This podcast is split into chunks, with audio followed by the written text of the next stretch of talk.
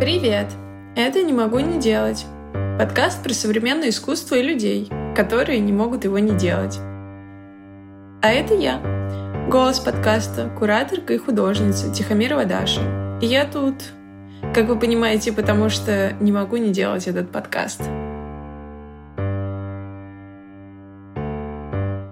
Это какой-то иммерсивный опыт на минималках.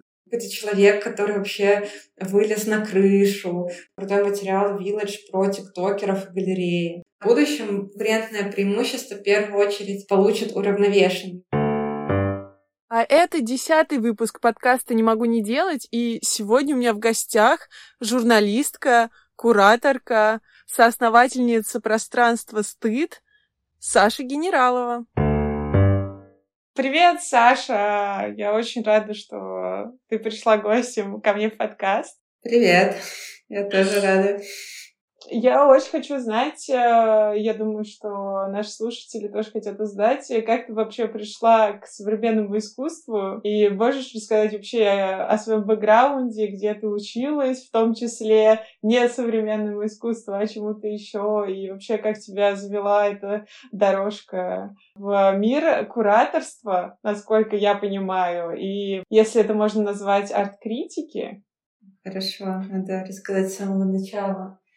Я училась э, на истфаке СПБГУ, и не на искусствоведении, а на такой странной специальности источниковедения истории России. Соответственно, по ней я и собиралась работать в каком-нибудь архиве или музее, и даже поработала в архиве кинофона фотодокументов в отделе использования. Это архив, э, где хранятся такие огромные метровые пластины Карла Булы, его сыновей, всякие такие древности. Вайп там достаточно специфичный, и я быстро поняла, что я не смогу там надолго задержаться. И увидела объявление ВКонтакте группы молодежного центра Эрмитажа, что они ищут сотрудников. А я там когда-то занималась э, фотографией у такого крутого преподавателя Игоря Лебедева. Поэтому что-то современной фотографии я знала, но вообще современное искусство меня не очень интересовало. То есть только современная фотография, и то уже не очень. Но, в общем, каких-то особых вариантов не было.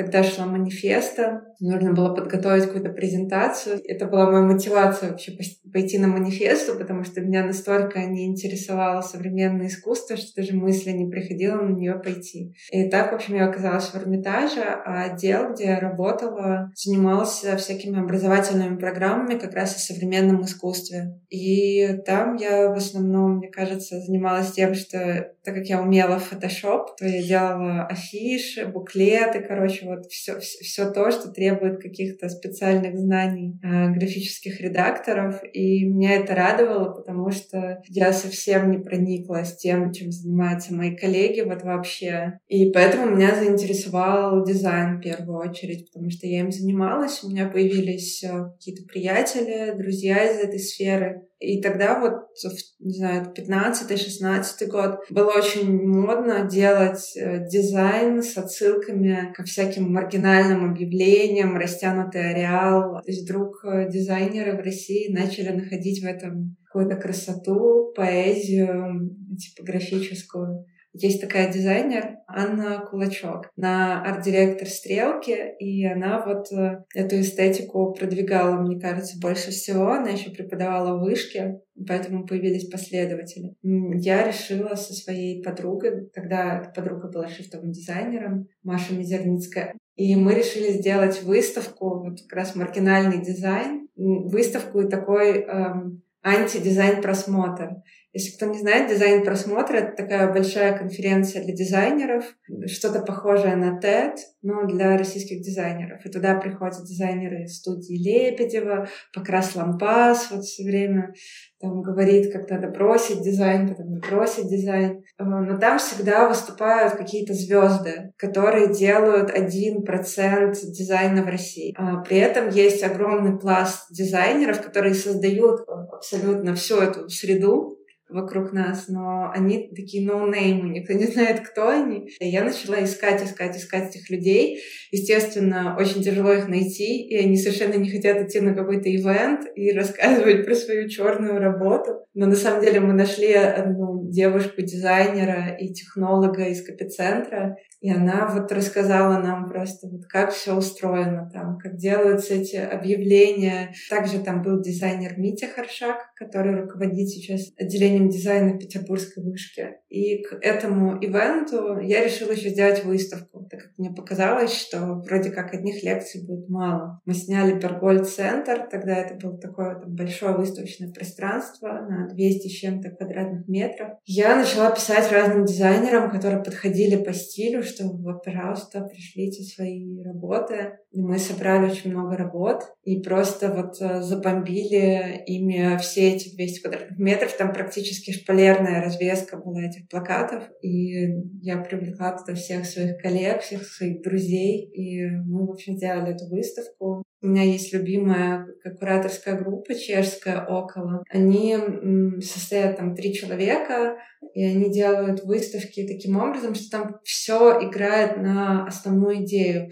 То есть э, у них даже приглашение на выставку будет залинковано, закольцовано со всей идеей, с какими-то еще элементами на выставке. И это все очень круто работает. Вот. И хотела сделать какие-то такие же проекты. И про дизайн, потому что с современными художниками я практически не была знакома. И, в принципе, меня немножечко не то что пугали, но с дизайнерами казалось найти легче общий язык. И так я сделала еще несколько выставок. Самое классное, это было в техноклубе «Мозаик». Это был легендарный техноклуб в Петербурге. И мы вот через моего друга Вичу Кудряшова договорились с ними, что у нас будет там день для того, чтобы смонтировать и провести мероприятие. Там мероприятие называлось «Злая буква», «Cruel Letter».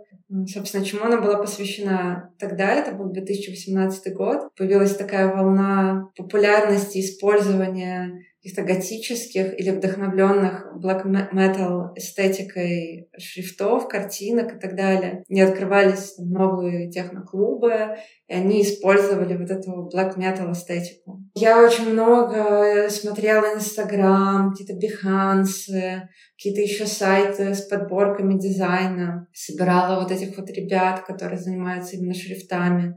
Я хотела, чтобы мы из их шрифтовых как бы 2D изображений сделали какие-то арт-объекты. И это было жесть как сложно, потому что, например, эм, одной группы из Киева был классный леттеринг, тоже для рейва сделан, с очень тонкими элементами э, букв. Очень круто смотрится на картинке. Я у них спросила, ребят, а вот как вы хотите, чтобы это было реализовано в материале? Они сказали, вот было бы круто из бетона сделать. А, оказалось, что на самом деле такую штуку нереально отлить из бетона, то есть ее можно отлить из бетона, но это будет стоить как бы 200 тысяч, и мы начали там придумывать решение, окей, можно там вырезать это из пенопласта, заказать э, цифровую резку и потом э, покрыть чем-то похожим на нужный материал. Мы с моей семьей, друзьями начали это делать своими силами в гараже друга, и это было достаточно тяжело, и, но, с другой стороны, прикольно. В общем, в эту выставку вложили очень много средств личных, очень много сил. Получилось круто, но совершенно эти затраты не совпадали с тем, что получилось. Мы ничего на этом не заработали, потому что билетов невозможно так много продать. Но было круто. И в конечном итоге мы вот с моими друзьями пришли к тому, чтобы открыть э, свое пространство и отказаться от всех вещей, которые вызывали стресс. И еще я, так как я работала редактором искусства в журнале «Собака.ру» петербургском, и просто надо было ходить на большое количество выставок, я заметила, что в основном люди приходят на открытие, они все общаются, занимаются работой, можно сказать, там, становлением связи, и искусство, оно, в общем, остается невостребованным, потому что не все доходят потом еще до выставки, чтобы в спокойной атмосфере ее посмотреть. Основная масса арт-тусовки, в принципе, не смотрят на выставки так, как это надо. Все ходят в основном на открытие, а потом не доходят, уже нет времени, потому что новое открытие. Поэтому мы сразу решили, что мы откроем пространство, и там не будет никаких открытий, вообще как, э, как вида. Это был вот 2000, конец 2019 года, мы придумали, что там будет ход только по одному а, что это будет вот пространство, где человек приходит туда, проводит там 15-20 минут так, как он хочет. На него никто не смотрит, и он может смотреть э, проект в любом, не знаю, удобной ему позе, как бы делать то, что он хочет. Это была такая идея для того, чтобы человек вообще отрефлексировал, что он сейчас попал на проект, этот проект сделал художник, и этому проекту нужно уделить время. Потому что иначе нет смысла ходить на выставки. Ты как будто бы просто как пролистываешь какой-то журнал один за другим. И хотелось, чтобы у людей что-то осталось, что они исходили и запомнили это. И родилось название «Стыд» из песни группы «Шот Пари», а, которую очень любит один из наших сооснователей Евгений Кузьмичев. Вот вторая соосновательница — это Александра Гарт, а, художник, график делали ремонт там, и началась пандемия. И когда немножечко ослабли ограничения летом, мы поняли, что то, что мы придумали, это, в принципе, единственный сейчас способ смотреть э, искусство, показывать искусство. Мы думали сначала, что к нам никто не придет, потому что вход 300 рублей. 300 рублей стоит вход, например, в манеж. Это главный петербургский выставочный зал, который делает что громкие выставки, такой лучший, лучший выставочный зал города. И что никто не захочет платить 300 рублей, но нет. Там приходило много людей, получали какие-то классные отзывы. Про нас написал Village, сделал съемку. Сашину выставку целиком купил петербургский коллекционер Сергей Лимонов. И это тоже это очень важно для людей, чтобы что-то посоветовал кто-то авторитетный. То есть если кто-то, там какой-то коллекционер известный в городе купил, то это такой значок, что можно там дойти и посмотреть. Саша, я еще хотела спросить, а как вы э, выбираете художников, с которыми вы будете работать в стыде? Потому что, насколько я понимаю, у вас всегда выставка персональная получается, да, у художника? Или вы делаете диалоги тоже периодически? Как вы вот, как этот отбор происходит? И вы все-таки концентрируетесь на а, персональных выставках, или вы тоже думаете об этом, и, может быть, что-то будет а, с большим количеством художников в будущем? Вообще мои коллеги запрещают говорить слово «выставка». Такой тоже принципиальный момент, что мы не делаем выставки, что мы называем их проектами, потому что это на самом деле не всегда выставка, то есть это какой-то иммерсивный опыт на минималках. Ну вот есть какие-то иммерсивные спектакли там в особняках и так далее, или не в особняках.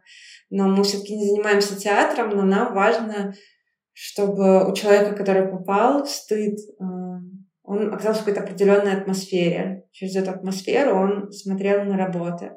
Вот. А насчет художников, ну, это выставки либо Саши, Гард, Александр Гард, либо вот Евгения Кузьмичева, либо выставки художников, которые мне показались важными, там, созвучными нашему пространству. Я выбираю тех художников, с которыми мне интересно поработать, и которые понимали то, что мы хотим. Мне хотелось поработать с Маяной Насыбуловой, художница, которая в основном известна своими какими-то скульптурными объектами, или вот серии с Лениным, где Ленин принимает разные формы, там утки, Микки Мауса, чего угодно. А я брала у нее интервью для журнала Vogue, и в процессе интервью узнала, что она занимается еще саунд нойзом, саунд-скульптурами, нойз-практиками, и это то, что ее сейчас увлекает и она делает э, какие-то вот такие объекты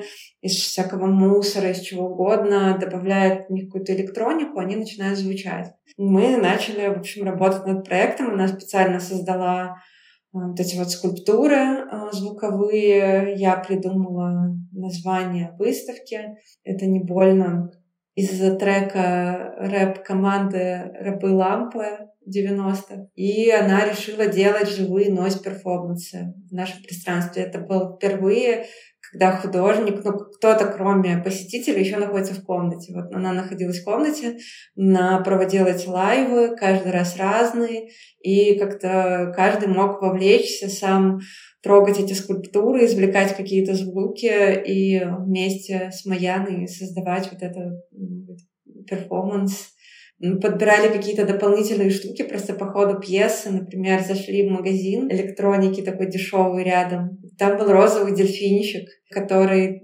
ползал по полу и мигал, издавал какие-то звуки. Покрасили там пол в розовый, там какие-то розовые разводы на стенах кровавые. Напоминало какие-то фильмы Кроненберга или клипы Аффикс Твина круто собрать какие, какой-то фидбэк от э, гостей. Кто-то сразу, например, выходил с этого перформанса, потому что не мог находиться в такой атмосфере. Э, были люди, которые прям начинали вовлекаться, что-то сами играть. Маяна работает с галереей Анны Нового в Петербурге.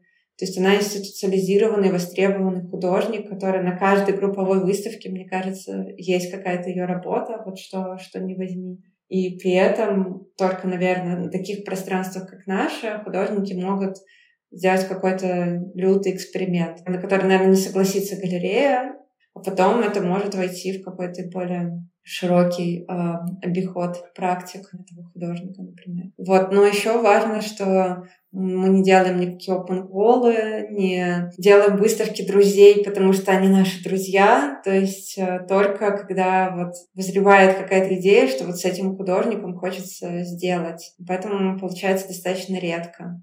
Э, делать вот много маленьких выставок уже не очень интересно. Мы уже это попробовали и сделали пять выставок за месяц. И даже если это выставка в десятиметровой комнате, это очень много усилий жрет и хочется больше этим не заниматься, а делать только тогда, когда какая-то идея созреет и вот уже невозможно ее не реализовать. Да, Саш, но при этом давай уточним, что ты, мне кажется, все-таки работаешь еще где-то, кроме стыда, правильно? То есть стыд не является основным местом работы сейчас. Но это даже не, это не может быть основным местом работы, потому что на работу все-таки ходишь зарабатывать деньги. А этот проект, э, он не приносит нам дохода, то есть наша цель была в том, чтобы он хотя бы не приносил нам много расходов. И это нам удалось, так как мы берем плату за вход, какие-то вообще выставки или работы продаются, то есть какая-то возможность не вкладываться.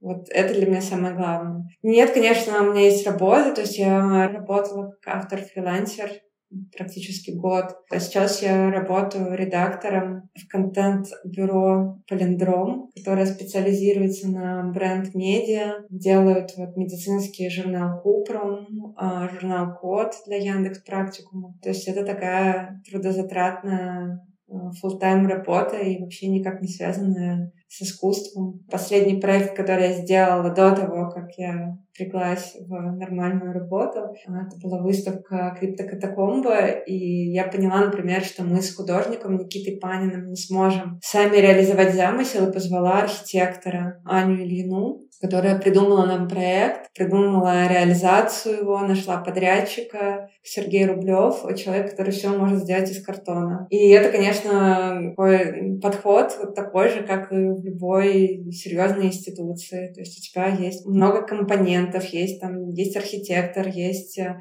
подрядчик, есть человек, который помогает вам с такими электронными штуками и так далее. С таким подходом, конечно, сложно совмещать. Плюс э, мы всегда хотим создать пиар вокруг выставки, насколько это возможно. То есть, так как у меня есть э, опыт работы в медиа, то я как-то могу договориться, сделать так, чтобы даже маленькая такая выставка, она стала интересна более широкому кругу. Даже на таком маленьком поле, как 20-метровая комната, нам кажется важным воспроизводить все вот эти нужные этапы работы, чтобы это был прямо проект. Но бы Саша и Женя, они художники, и у них нет такой работы, которая требует нахождения на связи там с 10 до 7, поэтому как-то все это удается. То есть э, художники, они в этом плане, с одной стороны, менее свободны, потому что иногда им надо очень много работать, с другой стороны, более свободны, потому что, во всяком случае, им не нужно постоянно быть э, где-то сидеть э, и работать. Поэтому как-то пока получается балансировать. Саша, я знаешь, что еще хотела спросить? А вы не думали о том, чтобы сделать какой-то условный фонд или, не знаю, страницу на Патреоне а, для того, чтобы у вас были там деньги, которые донатами условными были введены в проект? А, слушай, нет, мы не думали. Во-первых, чтобы вести Patreon, надо на Patreon заливать какой-то контент, который люди захотят покупать. То есть тут тоже не надо а, какие-то строить иллюзии, что люди готовы там даже 10 долларов а, каждый месяц тебе отчислять просто потому, что ты классный. Вот я, например, сначала подписываюсь на кучу людей на Патреоне, потом начинаю отписываться, когда понимаю, что ну не так-то мне хочется, например, их читать, или, например, что контент немножко уже какой-то не тот, что мне нужен, да. А, хотя понимаю, что, да, нужно, нужно поддерживать э, ребят, которые производят контент. В общем, это просто еще дополнительная какая-то работа к выставкам, и я на нее не готова. Насчет грантов, а, тут такой момент маленькие гранты, да, которые можно там выиграть в каких-то конкурсах, которые не требуют супер много усилий на заявку, это маленькие гранты. То есть иногда там 80 или 100 тысяч. Все на этот грант нужно потратить время. Иногда проще деньги заработать э, самой, чем искать их таким путем. Когда э, речь идет уже о крупных суммах, то есть это миллионы и так далее, мне кажется, что для нашей площадки это пока too much, потому что за каждый серьезный грант, типа грант Потанина, президентский грант и так далее, нужно еще дополнительный человек, который будет заниматься отчетностью. Я, например, вот работаю сейчас над выставкой, которая получила несколько миллионов гранта президентского. И я понимаю, что я могу над ней работать как куратор только потому, что у нас есть еще вот человек, который занимается всеми бумагами, еще человек, который занимается финансами и так далее, я могу, да, делать свою кураторскую работу. А делать все, все вместе — это тяжеловато.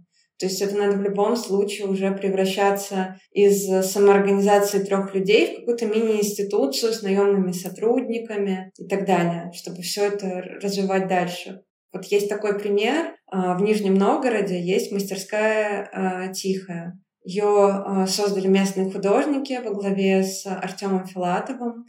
И они сначала были такой самоорганизацией художников, которые вместе делали что-то в мастерских, делали проекты в городе. Артем Филатов супер амбициозный парень, который делает прямо проекты городского масштаба. И сейчас их самоорганизация трансформировалась в институцию. То есть там есть а, директор по развитию, там есть куратор, который занимается только курированием, да, там, то есть у всех распределены роли. Они привлекают деньги, они, в общем, работают уже как институция. То есть вскоре там будут зарплаты для каких-то новых сотрудников, не очень большие, но все равно. И это крутой э, путь развития, который, ну, наверное, имеет смысл, просто сейчас непонятно, как на него переходить. Э, но я думаю, уже пробую разные какие-то смежные вещи. Например, мы делали коллаборацию с отелем Винвуд. Был арт-викенд в Петербурге. И я попросила э, руководителя петербургского отделения ГЦСИ Наташу Хуенкову э, познакомить нас с отелем, потому что отель всегда открыт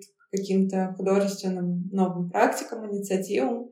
Мы познакомились и сделали вместе проект с еще художниками из группы IBM, у меня была идея сделать коллаборацию с отелем, но хотелось избежать каких вещей. Выставки в коридоре, вот э, у нас работа, мы повесим у вас там на лестнице, в коридоре, еще где-то. В Винвуде такое часто происходит, это мне не очень интересно. Второй вариант — это сделать какой-то сетап в номерах, добавить туда эм, объектов, сделать номер таким более интересным и запустить людей, чтобы они ходили, фотографировались. Это тоже то, что не очень нас интересовало конкретно. Хотелось как-то встроиться в этот отель. Я позвала группу IBM, они делают такие сервисы. Например, для выставки в Манеже, а, не Москва, они делали сервис гостеприимства. То есть какие-то такие функциональные штуки, которые не сразу заметны, но они мимикрируют под какие-то полезные приложения, вот про,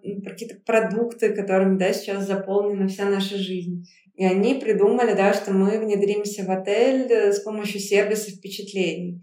А, каких-то разных активностей в отеле и не в отеле, которые будут предложены посетителям. Нам дали комнату, а, комната, в которой жил Покрас Лампас, когда он рисовал мурал во дворе отеля. То есть отель находится в крутом месте напротив Казанского собора, но это маленький отель, и половина окон у него в двор-колодец, что не очень круто для отеля, потому что люди не хотят жить с видом во двор колодец. И они решили эту проблему тем, что они пригласили Покраса в 2018 году. Он сделал такой вот мурал в своем стиле. Это единственная, кстати, работа Покраса Лампаса в городе. И это получилось такой вот um, привлекательный момент для клиентов отеля и некая, не знаю, легенда мы решили вокруг этого выстроить наш проект. В этой комнате мы создали все условия, чтобы люди подумали над смыслом этого мурала. Потому что в чем прикол работ по Лампаса? Он всегда пытается заложить туда очень сложный многоэтажный смысл. Но люди на самом деле не очень интересно, что Покрас Лампас туда заложил. Я думаю, ни один человек на свете не прочитал, что написано на этом мурале на двух языках. И немножко обидно на самом деле, покраса, и с другой стороны это такая почва для какого-то критического высказывания. И мы наполнили комнату какими-то такими, не знаю, подсказками, не знаю, книга мертвых, работы других художников, где есть много разных символов, а видеоработа Герхарда Рихтера. Была какая-то критика в телеграм-каналах, что как вообще можно совмещать Рихтера и Покраса, но а, нам хотелось как раз не давать каких-то решений, Кому-то это может показаться кощунством. Факт остается фактом. Есть работа Покраса, в ней есть какой-то смысл. А всем абсолютно пофиг на этот смысл. Давайте подумаем, есть он там или нет. И это был очень классный опыт, потому что все слоты на посещение комнаты разобрали за там, час-два. Не надо было платить 300 рублей, может быть, поэтому. Но пришло очень много людей. Я просто по 14 часов там проводила в этом отеле. Уходила где-то в час. Некоторые люди вообще ночью приходили. Саш, но при этом а, там у вас была такая же система, как в стыде, то, что ты бронируешь как бы условно свое, э, свой сеанс, да? Или просто могли прийти вот все, кто хотят? Э, или как это работало? Нет, было так же, как в стыде. То есть люди бронировали определенное время, должны были зайти туда по одному. То есть единственное исключение мы сделали для отца с маленьким ребенком. Вот, а так, да, люди заходили по одному. И были странные реакции. Например, пришла семья, а, мама, папа, маленький мальчик, там лет восьми, которому невероятно понравилось. Он просто был в восторге. Его сестра потом зашла, а, ей лет 16 или 17, она учится в 11 классе. Я прихожу ее забирать и понимаю, что со стен убраны все работы. Я спросила, как а что вообще произошло? И девушка мне сказала, я не могу находиться с этими работами в этой комнате, они меня угнетают, они страшные я их убрала. То есть э, это человек, который вообще вылез на крышу, потому что он не, он не понял, что вот мы ему говорим, можете делать все, что угодно, потому что можно и на крышу вылезти стеклянную. И одновременно на пятом этаже отеля на открытой веранде, которая уже не работает осенью, проходил концерт коллектива «Технопоэзия», который максимально отличался от того, что мы сделали в этой комнате.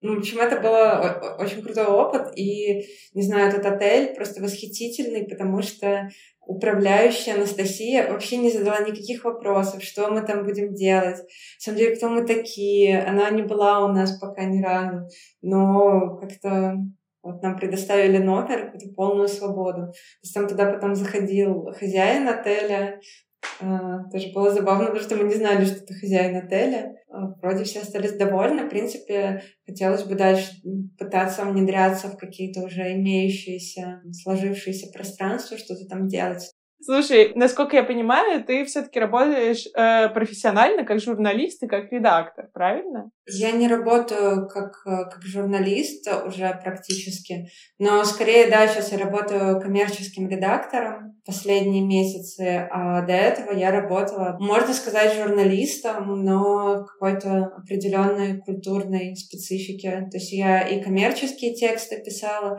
Вообще мне нравится писать спецпроекты, которые связаны с культурой. А у меня был вот спецпроект с блюпринтом, пушкинский мастер-карт про цифровое, про медиа искусство. И это был какой-то классный опыт. То есть мне, мне нравится писать, на самом деле, коммерческие тексты. А, даже во многом больше, наверное, чем какие-то рецензии. Рецензии часто пишут там за один вечер, да, вот газетные арт-критики старой школы. За одну ночь пишут, вот. Но при этом, чтобы это написать, надо иметь там опыт в 20 лет. Ты должен обладать огромной насмотренностью и уметь вот эти вот ассоциации, крючочки цеплять, там, я не знаю, какие-то документы, которые была 20 лет назад, еще чего-то, еще чего-то. Это очень сложно. В основном вся арт-критика, вот я недавно читала лекцию для студентов Московской консерватории как раз про арт-критику сейчас, что мне кажется, что она вся переходит в какую-то форму сторис, телеграм-каналов, закрытых чатов, тиктоков, какой-то такой короткой эфемерной штуки, очень короткого высказывания, которое не требует никакого пояснения. И очень много обсуждений, собственно, вот этой как бы художественной жизни, ужасное выражение. Вот это все происходит где-то в закрытых каналах, в чатах. Кто-то запостил сторис, эти сторис там сгорели через 24 часа. Но в этом намного как бы больше микотки, чем то, того, что оседает в диалоге искусств, в московском художественном журнале и так далее. Поэтому как-то заниматься этим мне не очень интересно. А времени на то, чтобы написать крутой журналистский материал, очень мало. То есть вот, например, я писала для Village текст про криптоарт. Он вышел где-то в конце апреля. Вот такой большой гид. И писала я его где-то месяц. Там было очень много итераций, редакторских правок. Какая-то информация добавлялась. То есть иногда там, чтобы строчку написать, надо было два дня подумать, просто там прочитать какие-то сложные технические тексты ради того, чтобы написать одну строчку объяснения. Или там был крутой, крутой материал Village про тиктокеров и галереи. Я нашла ту девочку, с которой все началось все сумасшествие в галереях Cube, которых заполонили какой-то момент тиктокеры. Я нашла тот самый изначальный ТикТок, с которого все началось. Взяла интервью вот этой девушки, блогера, ну вот, собрала там мнение всех галеристов, тоже был такой, текст, и потом я видела текст в других изданиях, который примерно о том же, с, той же фактурой. Вот это как бы крутой материал, потому что там он вообще разлетелся очень круто по Телеграму, чуть ли не в канале Кристины Потупщик оказался. Вот такие вещи, как бы мне нравится делать, которые там прочитают еще через несколько месяцев, и это будет полезно. Ну, конечно, этот текст про криптарт уже морально устарел, но все равно, то есть вот такие вещи круто, круто писать, а вот каждый день производить какую-то заметочку, а, мне уже как-то, наверное, неинтересно. Но сейчас я пишу, например, еще для проекта Аиркут. Это проект, который развивает якутское искусство. Меня пригласил написать пару текстов э, куратор Аиркут Александр Баренков. И как-то мне, конечно, супер тяжело, потому что специфическая тема, но иногда такие интересные вещи узнаешь, например, про якутскую графику 60-х, 70-х годов, вообще какой-то пласт искусства невероятный, который меня просто поразил. Когда ты находишь находишь какой-то сюжет, и ты его раскручиваешь, прямо в процессе загораешься. В основном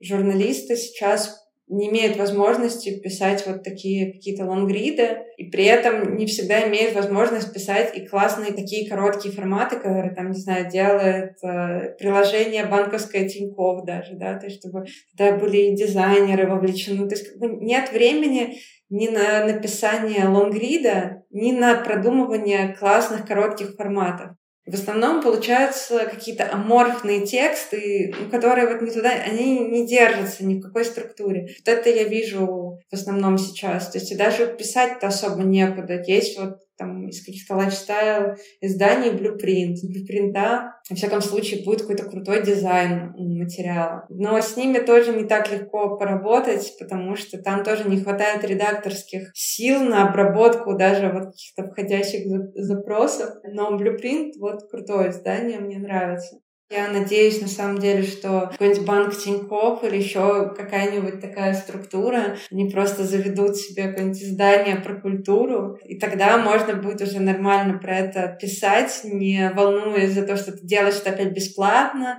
Там у меня такие надежды, потому что все остальное настолько развалилось, что не хочется даже никак соприкасаться с миром медиа традиционно. Да, я на самом деле отчасти согласна. У нас очень большой поток информации, из которой качественный, не знаю, один процент, ноль ноль ноль один процент. Вот еще такая проблема, что нужно время на создание этой качественной информации, и нужны ресурсы на дистрибуцию, да, потому что если ты создашь э, крутое исследование, да, крутую статью, э, над ней поработает ардир, фоторедактор и так далее, но ее никто не увидит и не прочитает, ну, не годится. Да, и еще мне кажется, вот э, Очень классный пример был у тебя вот с тиктокершей, который ты нашла, что сейчас полгода прошло там, или уже больше, наверное, с выпуска этой статьи, она все еще актуальна. А, а часто, получается, ты берешь какую-то тему, и тебе кажется, что сейчас это то, что надо, а буквально проходит две недели, и ты думаешь, это уже устарело. И вот тоже найти какую-то линию, которая будет актуальна еще долго и читаема еще долго, это тоже, мне кажется, непросто в нашем мире.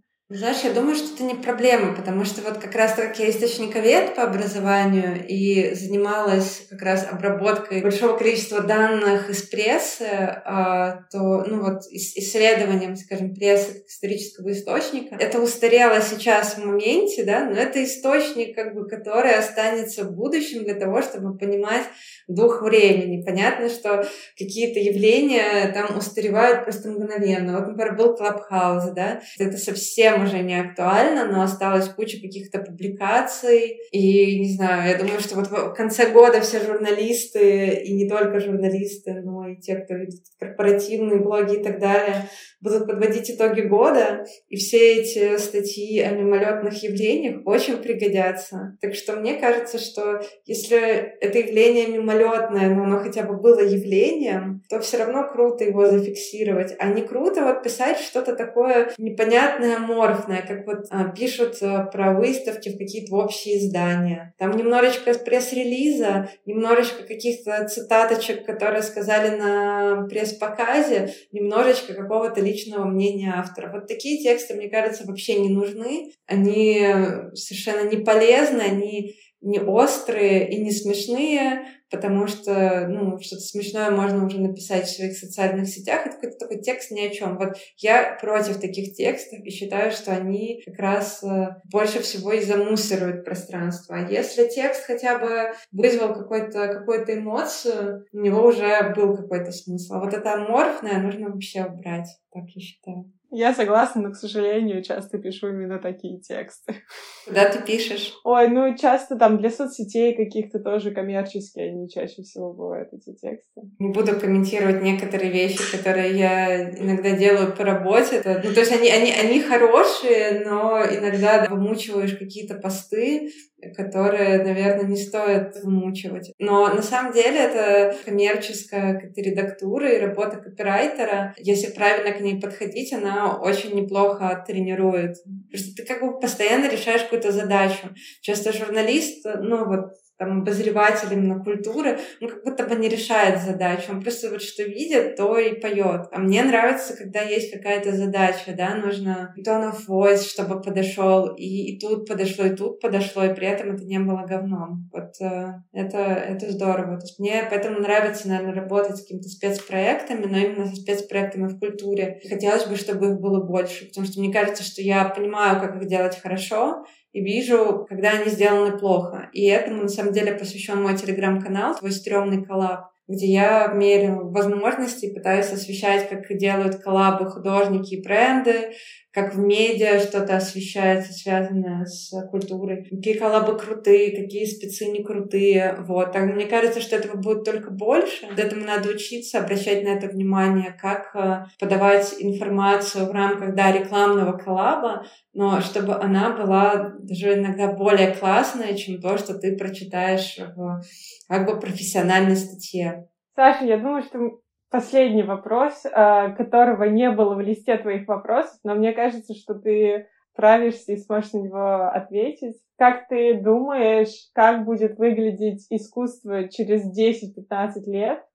И как ты видишь себя через 10-15 лет? Я сразу, короче, не смогу тебе ответить про искусство, потому что, ну, это, знаешь, мне кажется, предсказать очень сложно. Видишь, вот э, в прошлом году, например, никто не думал, что всех захватит э, там NFT-хайп. NFT уже были, уже даже на Космоску была э, панель про криптоискусство, год назад, но это было такое, какая-то ниша, которой занимаются какие-то определенные там люди, какие-то гики, ну что-то такое.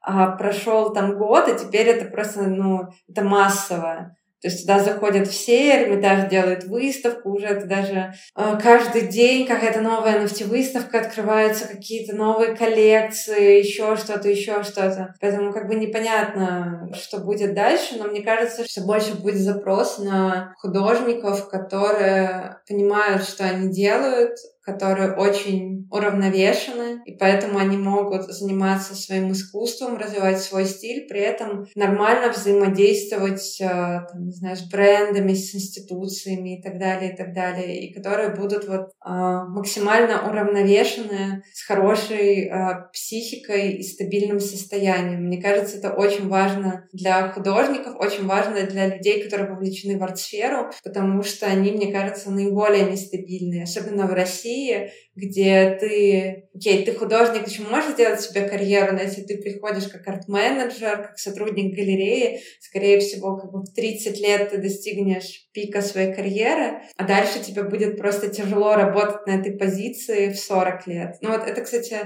важный, важный момент. Практически нет 40-летних сотрудников галереи, просто обратите внимание. И постоянно как бы такая жесткая конкуренция, и конкуренция, которая, скорее всего, тебя ни к чему не приведет. То есть это не так, как в какой-то другой сфере, там, я не знаю, финтех или даже коммерческая редактура, да, ты как пострадаешь, поработаешь, поучишься, потом опыт, и там главред в каком-нибудь банке, да, уже а, твоя карьера дальше растет. А в искусстве в России не так. Поэтому я советую всем э, людям, кто вовлечен в арт-процесс, следить за своим э, психическим здоровьем, э, давать себе время отдохнуть, если нужно, обратиться к специалистам вовремя, э, потому что никому не нужны ваши срывы из-за какого-то проекта. Он кажется очень важным, но в масштабе Вселенной это песчинка. Возможно, это песчинка даже в масштабе вашей жизни. Я вижу просто как уравновешенные, спокойные, уверенные в себе художники, художники, кураторы и так далее, которые знают, чего они хотят, насколько им проще и насколько они эффективнее, и даже если они делают что-то совершенно не попадающее ни в институции, ни в рынок, в итоге все у них хорошо.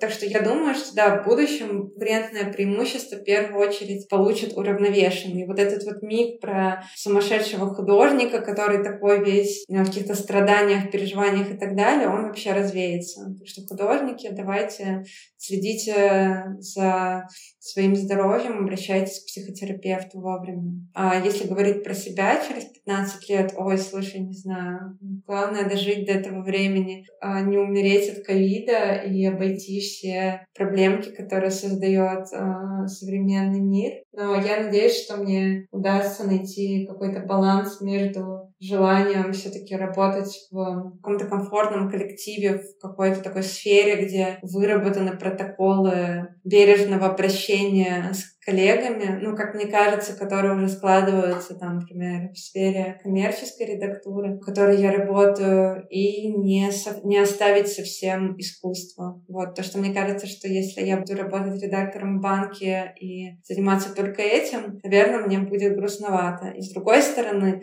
мне будет грустновато остаться исключительно двумя ногами какой-то сфере искусства. Хочется найти баланс. Вот, наверное, поэтому меня эти коллабы так интересует реклама и все прочее. Блин, спасибо большое, Саша. Очень мне было приятно с тобой поговорить. Очень много каких-то мы затронули микро важных тем, мне кажется, в том числе в неинституциональном искусстве, точнее, неинституализированном, мне кажется. Спасибо большое, Саша. Пока. Пока-пока.